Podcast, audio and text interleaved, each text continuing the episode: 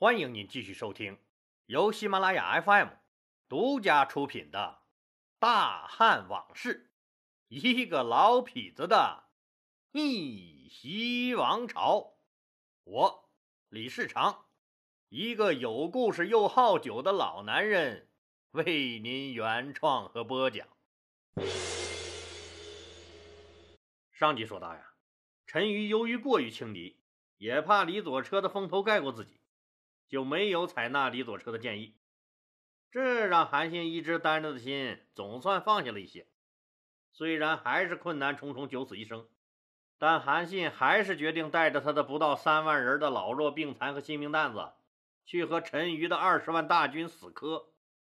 这几天，韩信和张耳唠了许多赵国的旧事。韩信从张耳口中得知，赵军中还有一个能人，这个人叫蒯彻。他和李左车并称为河北二贤，只是这个人也倔强耿直的很，一直得不到陈馀的赏识。韩信吩咐各位将领，明天两军交战的时候，叫兄弟们都机灵点，尽量不要害了李左车和那个蒯彻的性命。有生擒这俩人的，每人赏金千两。众人领命而去。半夜时分，吃饱喝足又睡了一觉的晋西。带着两千人的骑兵队行动了，每匹战马的嘴上都绑上了一根木棍防止战马鸣叫暴露目标。他们快速而秘密地摸到赵军大营附近的树林里藏了起来。接着，傅宽和张苍率领的一万人的先锋队也快速通过了井陉口，渡过绵漫河之后背水列阵。一边列阵，这俩人还嘟囔着。这背水列阵向来是兵家大忌呀！哎，你说大将军为啥非要这么列阵呢？嘿，我我也搞不清啊！大将军让咱们这么列，咱们就这么列呗，肯定有道理。那家伙比咱俩脑子好使。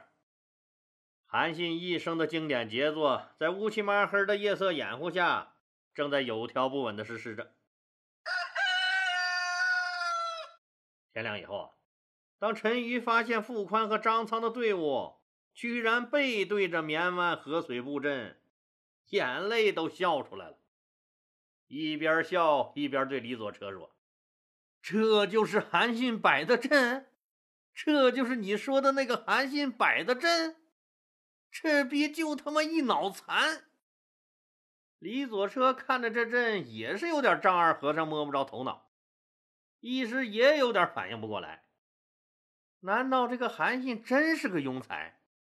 打的那些胜仗全凭运气？这背水布阵乃是兵家大忌，你韩信不懂？一旦打起来，那你是跑没处跑，逃没处逃。那军队一旦背靠了大河，不就马上成了死军，动弹不得了吗？韩信呢？你这是要闹哪样啊？还不是说他有两三万人吗？这些人看着也就不到一万人啊！坏了，这个家伙肯定留着后手呢。你个葫芦到底卖的什么药呢？可大意不得呀！这里面肯定有诈。但不管今天你耍什么心眼子，也不能让你得逞。李左车马上要求冲过去，先干掉这支小股部队。陈馀一摇手。不不不不不，我们是仁义之师，怎么能用突袭这种下三滥的打法呢？再说了，韩信的帅旗还没出现呢，现在一打，那个孬种就不敢来了。再等一等，等他们到齐了，咱们一勺烩。蒯彻也赶紧见到：“丞相，这么明显不合理的布阵，我们一定小心，防止有诈。”陈馀搭理也不想搭理他，酸秀才，有诈，差你妈个头个诈！我倒是看你故作玄虚，一惊二乍的，就你能是不是？嗯，赵军中一些老兵油子，那由于常年打仗，也是懂那么一点点的，看见汉军背水列阵，个个大笑。但他们哪知道，韩信的这一整套战术，那显然不是他们能看懂的。在韩信的脑海里，陈馀和赵军士兵的嘲笑那是必须要有的，这样陈馀才能彻底放松警惕，只能说拒绝耍诈的陈馀遇上韩信这种套路很深的骗子，只能被人牵着鼻子走了。在陈馀大笑的同时，韩信也在笑。我的第一步计划、第二步计划进展的都很顺利，看咱俩谁能笑到最后。当韩信和张耳的大军也顺利通过井陉口，渡过绵曼河，摆好阵势之后，韩信又发布了一条重要命令：全体将士听令，一会儿和赵军作战时，看我令旗发出指令后，你们就有序后撤。后撤的时候，一定要把你们手中所有的战鼓和军旗都扔在地上，让赵军来抢。记住，这是一次假败退。所以不许乱了阵脚，一定保持队形后撤。接着，韩信命令傅宽和张苍两位将军带领负责诱敌的前锋部队，开始擂鼓吹号，全力出击。这时候，陈馀的大军也呐喊着杀了过来。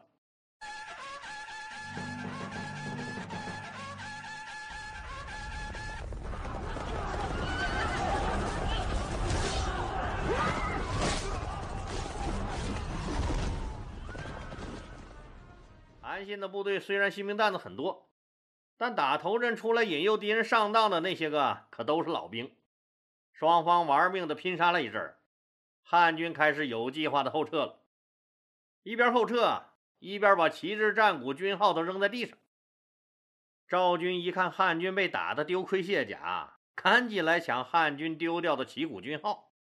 哎，老李，抢那玩意儿干啥呀？赶紧打仗要紧呢。抢那玩意儿干啥？那玩意儿就是白花花的银子，就是女人白花花的身子，啥意思？不懂啊？兄弟们天天拼死拼活，刀口舔血，为啥呀？钱呢？有了钱就能娶老婆了呀？除了每个月发的那点工资，那想刨到点外快就得立功啊？怎么算立功啊？拿什么给你记功啊？当然是看你砍了多少人，缴获了敌人多少东西了。那要是能缴获敌人一面军旗或一个战鼓，呵呵，那老 happy 了。不但能得到重赏，牛逼都能吹一辈子，下半辈子就靠吹这个牛逼活着了。八十岁了还能吹呢。想当年，老子把他汉军打得屁滚尿流。满地找牙，大旗都他妈让我夺了。说完这句话，要是再能拿出一枚军功章佐证一下，火了！看看大小观众那羡慕的合不拢嘴的表情，特别是七十八岁的邻居王奶奶，直勾勾瞅着自己那小眼神那感觉，韩信要的就是这个效果。赵军一看汉军的战鼓旗帜都丢了满地呀，一窝蜂的抢了起来。他们的队形马上就乱了，拥拥挤挤、自相践踏，就死伤了不少。韩信的军队趁机退回了河边不用再退了，也没地方可退了。后面就是深不见底的绵曼河。汉军中的这些新兵蛋子一看赵军乱成了一锅粥，也没见他们赵军比咱们厉害到哪儿去啊。现在自己已经无路可退了。再后退，铁定是个死；拼命向前，没准还能活命。韩信下令，收缩队形，拼死一战，后退者斩。这些新兵蛋子刹那间忘记了畏惧，忘记了颤抖，他们心里只有一个信念：老子要活下去。每个人的眼神里都闪现出一道逼人的寒光，求生的意志。越来越强烈。陈馀一看，哟呵，怎么的呀？一个回合就被我大军打退了。不是我说你，你是真不行啊，韩信！我看你这回，你再往哪跑？下令全军出动，务必拿下韩信。留在赵军后方大营里守营的士兵，一看韩信的兵上来就被打退了。明显实力不如咱们，这有便宜可占呢。前线的兄弟们在立功，自己却在这守着后方的营地。这有啥好守的呀？汉军根本就过不来呀！最主要是，在这守着没外快呀，就留下少量人马继续守营，其他人也都出来抢攻了。在他们从大营出来的那一刻，陈馀的死亡程序正式开启了倒计时。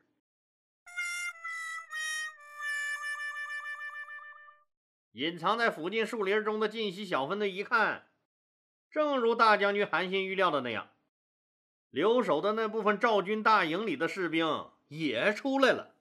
好嘞，开始行动，就火速杀往赵军大营。守营的士兵本来就没剩多少，一点防备都没有，除了几个站岗的士兵，其余的人都围着厨房嘻嘻哈哈帮着炊事班炖肉呢。都知道。一会儿打了大胜仗，是要喝酒吃肉的。晋西小分队迅速冲进去，把他们砍翻，把所有赵军的旗帜全部拔掉，换上了汉军的大红旗。可好，今天还有风，汉军的两千面大红旗迎风飘扬，猎猎作响，将那半面天空映的是一片火红，煞是威武。咱们再翻回头上说，那战场上。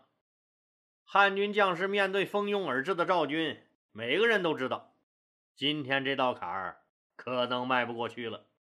想迈过去的唯一办法就是殊死一战。求生的本能让他们爆发出了惊人的战斗力。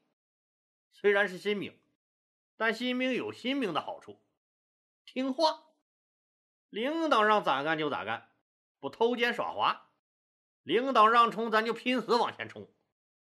赵军的前锋部队这时候大多数都在撅着屁股抢汉军扔下的旗鼓军号呢，已然乱了阵脚。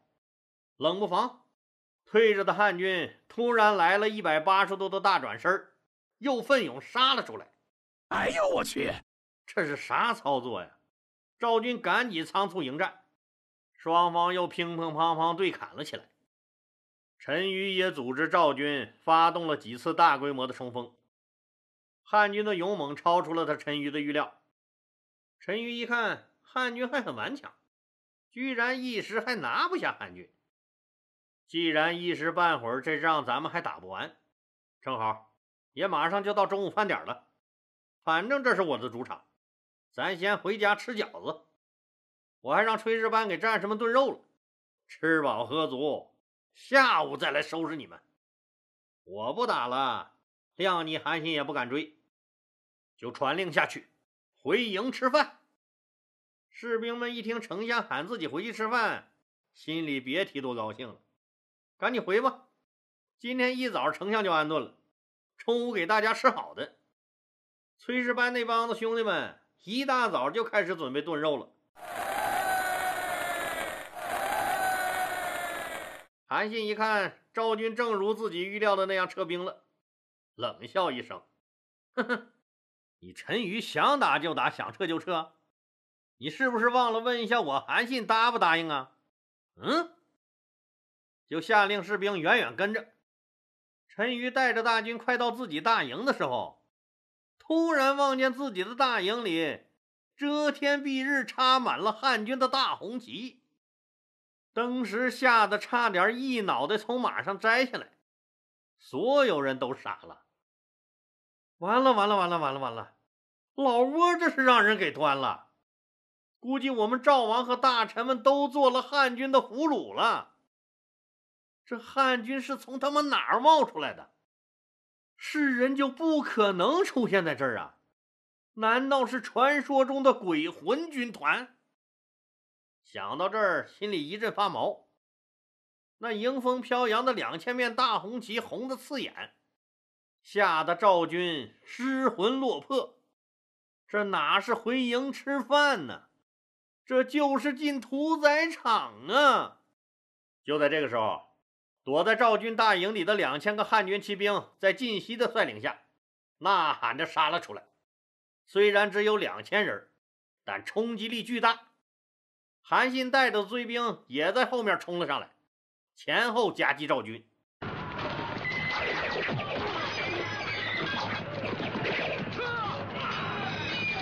陈馀大惊失色，马上下令：有胆敢逃跑者，格杀勿论。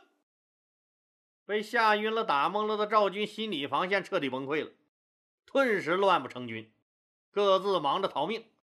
顷刻之间就做了鸟兽散了。几个将领看到士兵乱了，想震慑住他们，大喊着挥剑杀死了几个逃跑的士兵。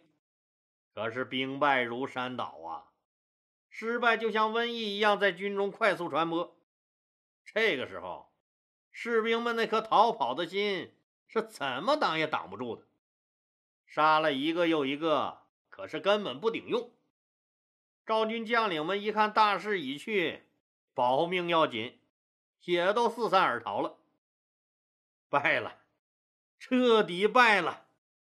战场上最可怕的就是乱了军心。陈馀为他的轻敌和所谓的仁义付出了代价，他想破脑袋也想不明白，自己这二十万人怎么就瞬间崩盘了？他一看大势已去，已经无法挽回局面了，也在几个亲信将领的保护下，往南向邯郸的方向逃窜了。张耳哪能放过这个仇人？自从打起仗来，眼睛一刻都没离开过陈馀。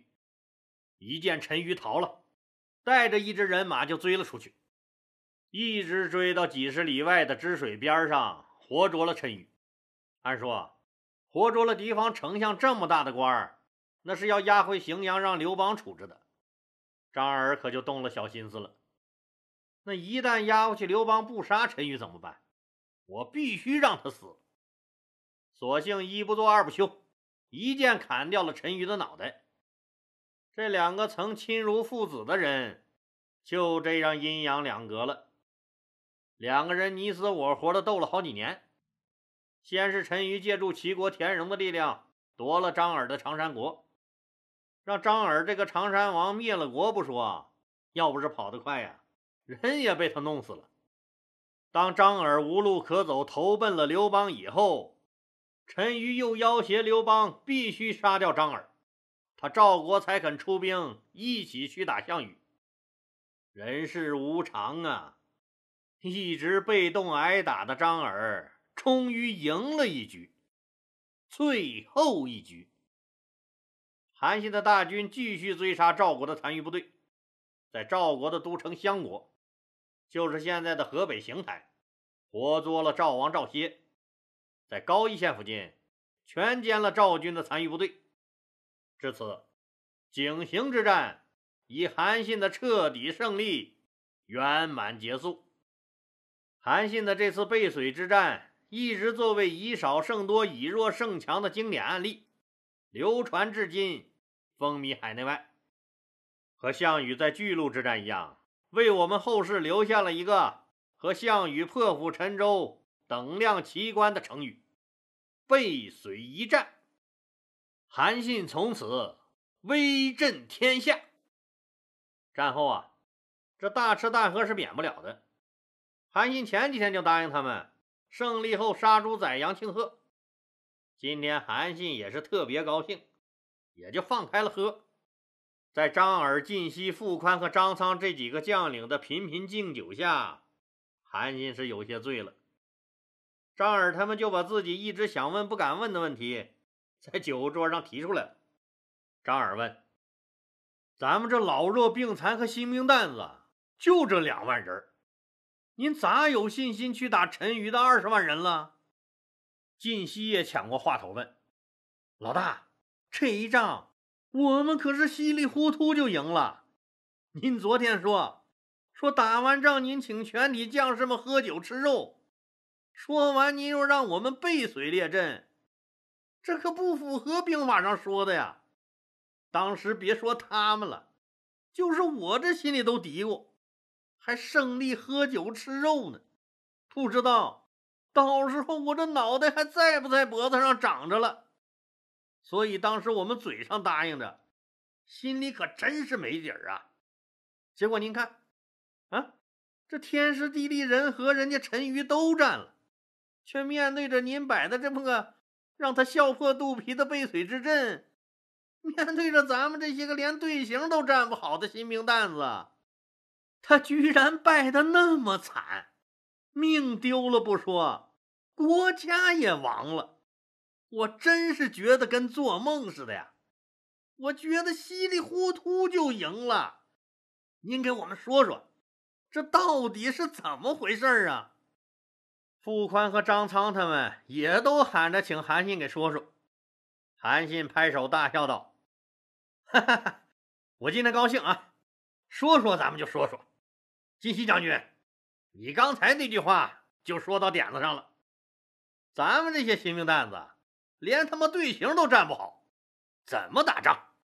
你们也都知道，那咱们的正规军让刘老大一股脑都给调回去了，那就留下这帮新兵蛋子，你让我咋办？这仗就别打了，我就问你们一句：这仗能不能不打？不能吧？既然必须打，咱们还打不过，怎么办？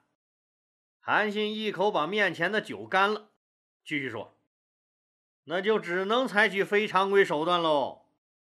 咱们这些新兵蛋子刚训练了几天呢，和老百姓有啥区别？就是个老百姓嘛，哪有那么高的觉悟？如果不让他们陷入绝境，为自己的生存而战，他们早他妈一溜烟跑回家种地去了。这仗还怎么打？”所以，我必须得把他们置于死地，除了拼命，没有第二条路可走。师弟，兵书上虽然说背水布阵是兵家大忌，但是兵书上还有一句话，你们没理解，那就是“先知死地而后生，置之亡地而后存”。这兵法是死的，人是活的呀。要融会贯通，你们说是不是啊？大家恍然大悟，对韩信佩服的更是五体投地。那一晚，每一个人都喝多了，满军营都是此起彼伏的呼噜声。